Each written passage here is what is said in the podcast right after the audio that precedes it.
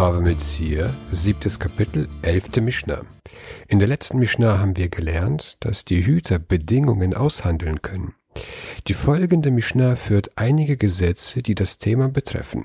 Sagt die Mishnah, Kol hamatne al katuv batorah tnao batel. Wer etwas ausbedingt, das dem in der Torah vorgeschriebenen zuwiderläuft, dessen Bedingung ist ungültig. Wenn jemand eine Bedingung ausspricht mit dem Inhalt, dass diese Bedingung ein Gesetz der Torah umgeht oder dem Gesetz zuwiderläuft, dann ist seine Bedingung ungültig. Zum Beispiel sagt jemand, ich werde ein Nasir mit der Bedingung, dass ich Wein trinken darf.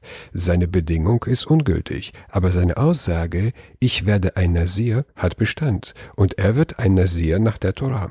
In der letzten Mishnah haben wir gelernt, dass die Hüter eine Bedingung mit dem Arbeitgeber aushandeln, um für Diebstahl nicht bezahlen zu müssen.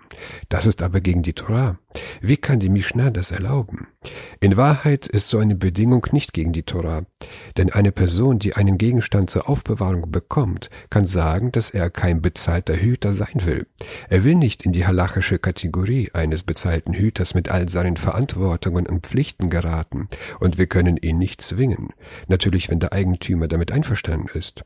Andererseits ist es mit dem Nasir. Niemand zwingt dich, Nasir zu werden. Wenn du aber ein Nasir werden willst, dann musst du es auf der Grundlage der Torah werden. Niemand zwingt dich, ein Hüter zu werden. Du kannst auch Gegenstände aufbewahren, ohne sie zu hüten, wenn der Eigentümer einverstanden ist. Willst du aber ein richtiger Hüter werden, dann musst du es auf der Grundlage der Torah werden. וכל תנאי שיש מעשה בתחילתו, תנאו בטל. Jede Bedingung, der eine Handlung vorangeht, ist ungültig. Will ich eine bestimmte Handlung ausführen mit einer Bedingung, dann muss ich die Bedingung als erstes erwähnen. Zum Beispiel sage ich zu einer Frau, wenn du mir 100 Euro gibst, gelten wir als verheiratet. Das ist eine gültige Bedingung. Dagegen ist folgende Bedingung ungültig. Wir gelten als verheiratet, wenn du mir 100 Euro gibst. Da die Bedingung erst nach der Handlung erwähnt wird, ist die Bedingung ungültig. Hier müsste das Geben des Geldes zuerst erwähnt werden. Im letzten Fall war die Bedingung zwar ungültig, aber die Aussage war gültig und wir gelten als verheiratet, auch wenn sie mir kein Geld gibt. Diese Halacha lernen wir von Moshe Rabbeinu, der eine Bedingung mit den Stämmen Gad und Ruven verhandelt hat. Sie durften sich auf der anderen Seite des Jordans ansiedeln, wenn sie den anderen Stämmen helfen würden, das Land Kanaan zu erobern. Zuerst nennt Moshe die Bedingung und darauf die Handlung. Wir lesen in Bamidbar 32, 29. Wenn die Gaditen und Rubeniten mit euch den Jordan überschreiten, ein jeder für den Kampf bewaffnet und das Land vor euch unterworfen ist, sollt ihr ihnen das Land Gilead als Eigentum geben. Wir sehen, Mosche nennt zuerst die Bedingung und dann die Handlung.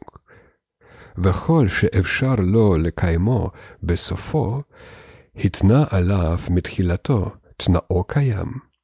ist es einem möglich, irgendetwas am Ende zu erfüllen und man hat ihm dies am Anfang als Bedingung gestellt, dann ist die Bedingung gültig. Spricht jemand eine Bedingung aus, die nicht erfüllbar ist, dann gilt die Bedingung nicht, aber die Handlung gilt. Zum Beispiel spricht jemand zu seiner Frau, wenn du zur Hölle fährst, ist hier dein Get, deine Scheideurkunde. Oder hier ist deine Scheideurkunde mit der Bedingung, dass du einen Stock verschluckst, der 100 Meter lang ist. Alle diese Bedingungen sind nicht erfüllbar. Der Mann möchte sie nur verhöhnen und ärgern. Bei allen Bedingungen, die nicht erfüllbar sind, gelten die Bedingungen nicht, aber die Handlung gilt. Das heißt, in unserem Fall gilt die Frau als geschieden.